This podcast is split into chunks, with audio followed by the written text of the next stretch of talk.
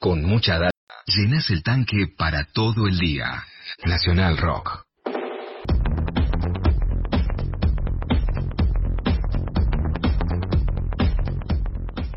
Muy bien, 20 minutos para las 10 de la mañana, 22 grados 7 en la ciudad de Buenos Aires eh, en este momento. Si, si tenés que tomar el tren Mitre, si necesitas del tren Mitre para ir, para volver a donde tengas que ir, sabe que está funcionando y está circulando con, eh, bueno, un servicio reducido.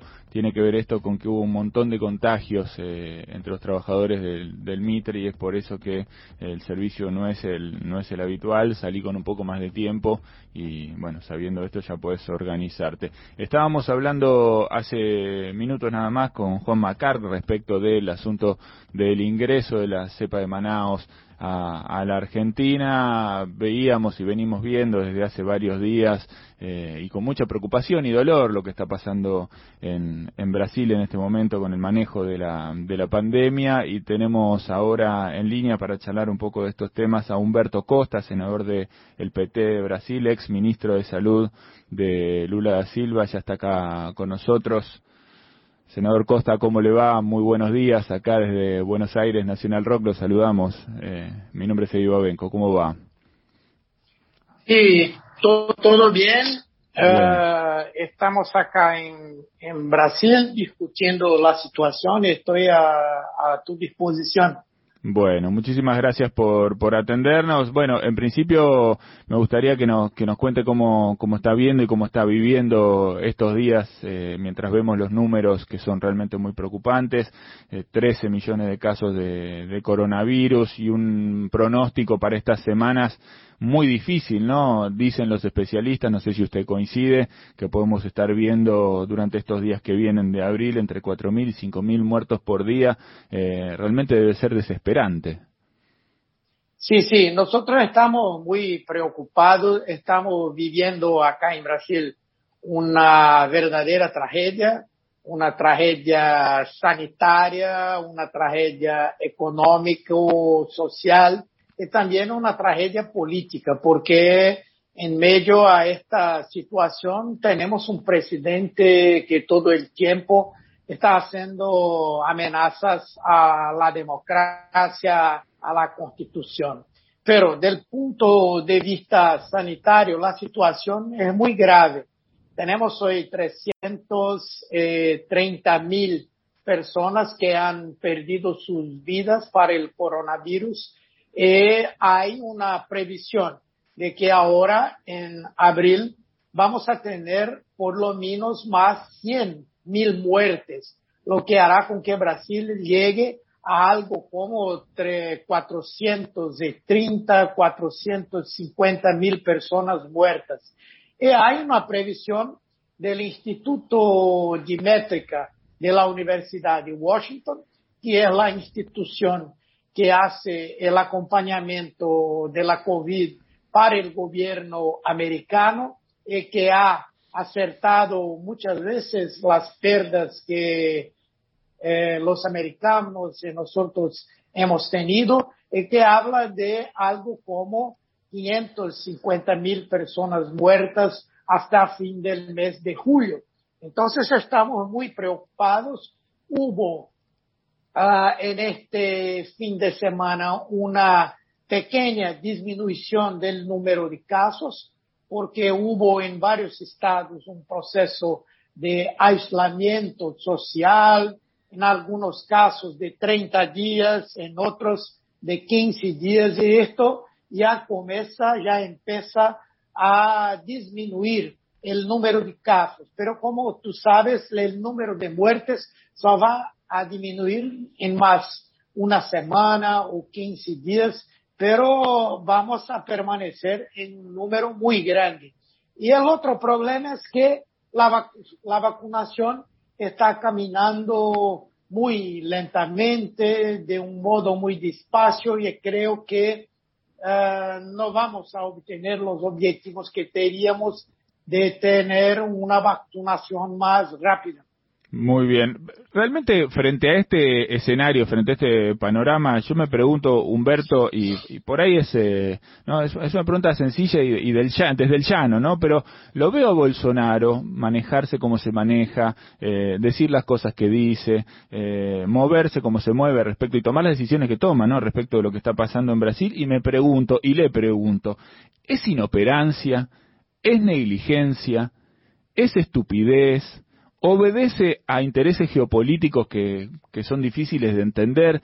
¿Qué es lo que está pasando? ¿Por qué, por qué hay eh, tanta cantidad de decisiones mal tomadas en el último tiempo que parecieran ser como adrede, a propósito, en contra del pueblo brasileño?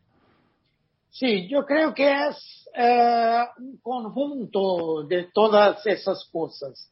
De un lado tenemos el pensamiento, la visión, la ideología de la nueva extrema derecha en el mundo que tiene una característica muy clara de ser negacionista, negacionista de la historia, negacionista de la ciencia, eh, que tiene una preocupación de destruir a todo. Esto es un comportamiento político, ideológico.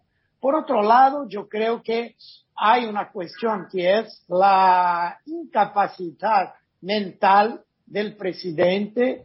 Eh, es una persona muy tonta, muy estúpida, eh, diferentemente de otros líderes populistas de derecha, no tiene la noción eh, de lo que está ocurriendo. Por ejemplo, tú sabes que Orbán, en Hungría, eh, Duda en Polonia, eh, otros líderes como el primer ministro de India, son todos de la extrema derecha, pero tiene una visión un poco diferente, incluso políticamente. Bolsonaro, por ejemplo, ha hecho muchas tonterías durante toda la pandemia, pero cuando hubo la descubierta de las vacunas, él podría hacer una, una, una decisión diferente e incluso recuperar parte de su popularidad, pero ha decidido que las vacunas no son importantes. Solamente ahora que la justicia ha liberado el presidente Lula y esto es una gran amenaza para, amenaza para Bolsonaro, está cambiando poco a poco su postura, pero yo creo que no va a cambiar lo suficiente para retirar los brasileños de esta tragedia que estamos viviendo ahora. Humberto, usted habla de incapacidad mental del presidente, una frase muy fuerte para América Latina y sobre todo para Brasil, donde hay mecanismos como el impeachment, el juicio político, ¿Usted considera que el, Congreso brasilero tiene que avanzar en un juicio político para destituir al presidente? Digo, visto y considerando que usted dice que tiene una incapacidad mental para gobernar ese país. Sí, sí, yo creo que tiene una incapacidad mental, que tiene un trastorno de su personalidad. Para mí es claramente un sociópata, una persona que no tiene eh, cualquier capacidad de tener compasión de los otros de tener uh, sentimientos para las personas, para las otras personas. Y yo creo que también no tiene la capacidad intelectual de gobernar un país como Brasil.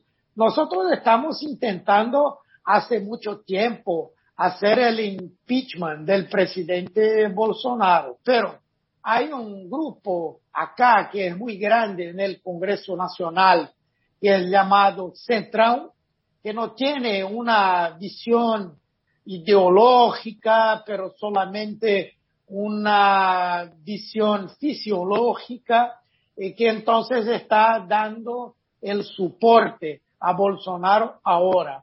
Uh, infelizmente, también algo como 25% de la población aún está le dando el soporte para que pueda gobernar. Entonces, es muy difícil, incluso en una pandemia a donde no es posible hacer uh, encuentros, actos políticos en contra del presidente, obtener el soporte para hacer el impeachment. Este es ¿Qué pasa, ¿qué pasa?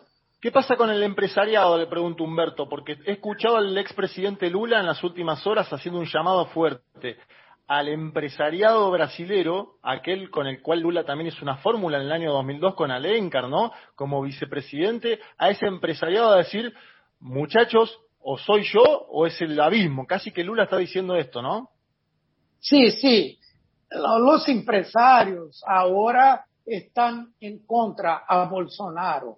Eh, los empresarios del sector financiero han dado su apoyo a Bolsonaro por causa, por cuenta de su política económica, que es muy favorable a los banqueros, a los financistas, eh, a las personas del uh, agrobusiness. Entonces, estos estaban dando el soporte a Bolsonaro, pero ahora ni estas personas están con él. Eh, creemos que hoy tiene el apoyo de este bloque parlamentario, el central, uh, tiene el soporte de algo como 25% de la población, pero está uh, perdiendo más, y el soporte de los grupos paramilitares, las policías estaduales, las policías militares, y parte de las Fuerzas Armadas ahora incluso ha perdido parte del soporte de las Fuerzas Armadas con los cambios que ha hecho en el ejército, en la marina, en la Fuerza Aérea. Entonces es esto, yo creo que está caminando para sufrir un impeachment o para llegar a 2022 muy muy, muy, muy enfraquecido. Muy debilitado, seguramente es así. Eh, para, para cerrar, le quiero preguntar, Humberto, respecto de, de Lula, que aparece acá en la, en la conversación. Vimos eh, en estos días eh, que fue vacunado, tuvo su segunda dosis en la vacuna, salió a hablar y está, y está perfilándose como, bueno, la persona más importante que podría llegar a a disputar eh, la presidencia para, para el año que viene en Brasil. No sé si habló con él, si, si mantiene vínculo y relación, si conversa, cómo lo ve de cara al año que viene, con qué energías, con qué ganas eh, está encarando Lula eh, lo que puede llegar a ser su, próxima candidatura para el 2022. Sí, tengo, tengo hablado con él. Él está muy bien. Ah, se sintiendo, está sintiendo ahora muy aliviado porque las decisiones del Supremo uh, colocan claramente que hubo una fuerte persecución política en contra el presidente Lula y que uh, es una persona inocente. Eh, también ahora se siente que en la población las personas están ahora con los uh, oídos abiertos para escuchar lo que Lula tiene a decir. Y yo creo que va a ser un candidato muy competitivo si decide ser otra vez el candidato. Ahora está más preocupado en construir una gran frente, un frente amplio para combater el gobierno de Bolsonaro con la defensa de algunas cuestiones como la amplia vacunación, uh, el soporte financiero emergencial para las personas más pobres, el soporte para las empresas y la propuesta del impeachment de Bolsonaro. Pero yo creo que no será malo se, no será mal se venga a disputar directamente con Bolsonaro. Yo creo que es una buena cosa. Entonces, con impeachment o sin impeachment, yo creo que Lula será un candidato muy, muy fuerte. Tiene que uh, debater con la población un programa de futuro para Brasil. No podamos solamente eh, permanecer defendiendo las posiciones sobre nuestros gobiernos, gobiernos pasados, pero tenemos que presentar una propuesta de futuro y también tenemos que eh, dar una buena explicación para todo lo que ocurrió uh, de negativo durante nuestros gobiernos. Bien, si Lula decidiera no ser candidato, ¿hay una persona dentro del PT o dentro del Frente de Progresista, podemos decir, que pueda tener el peso para disputarle a la derecha en las elecciones sí, yo creo que tenemos un nombre muy fuerte que es Fernando Haddad, pero yo creo que Lula uh, tendría una mayor condición de eh, reunir el soporte de toda la izquierda de parte importante del centro. Esta es la diferencia. ¿Quiere Lula? ¿Lula quiere? ¿Lula quiere, Humberto? Yo creo que quiere, yo creo que quiere, porque todos sus movimientos son de quien está pensando seriamente en ser candidato. Yo creo que, que sí. Yo creo que no era necesario, pero tiene una visión de que aún hay una misión a cumplir. Yo creo que sea esto. Muy bien. Bueno, senador, le, le, agradecemos este, este rato de conversación, un placer enorme, eh, bueno, tener una, una mirada suya respecto a lo que está pasando en Brasil. Ojalá que, que las cosas puedan enderezarse, que las cosas puedan mejorarse y que podamos eh, ver una recuperación de, de la salud de los brasileños muy pronto. Le mandamos un abrazo grande. Sí, muchas gracias. Gracias, un abrazo a todos los oyentes de la Radio Nacional Roque. Muy un abrazo. Bien. Muchísimas gracias. Humberto Costa, senador del PT, ex ministro de Salud de Lula, ayudándonos también a entender el panorama de salud y político de lo que está pasando en Brasil en este momento. Mucha data, hasta las 11 por Nacional Rock.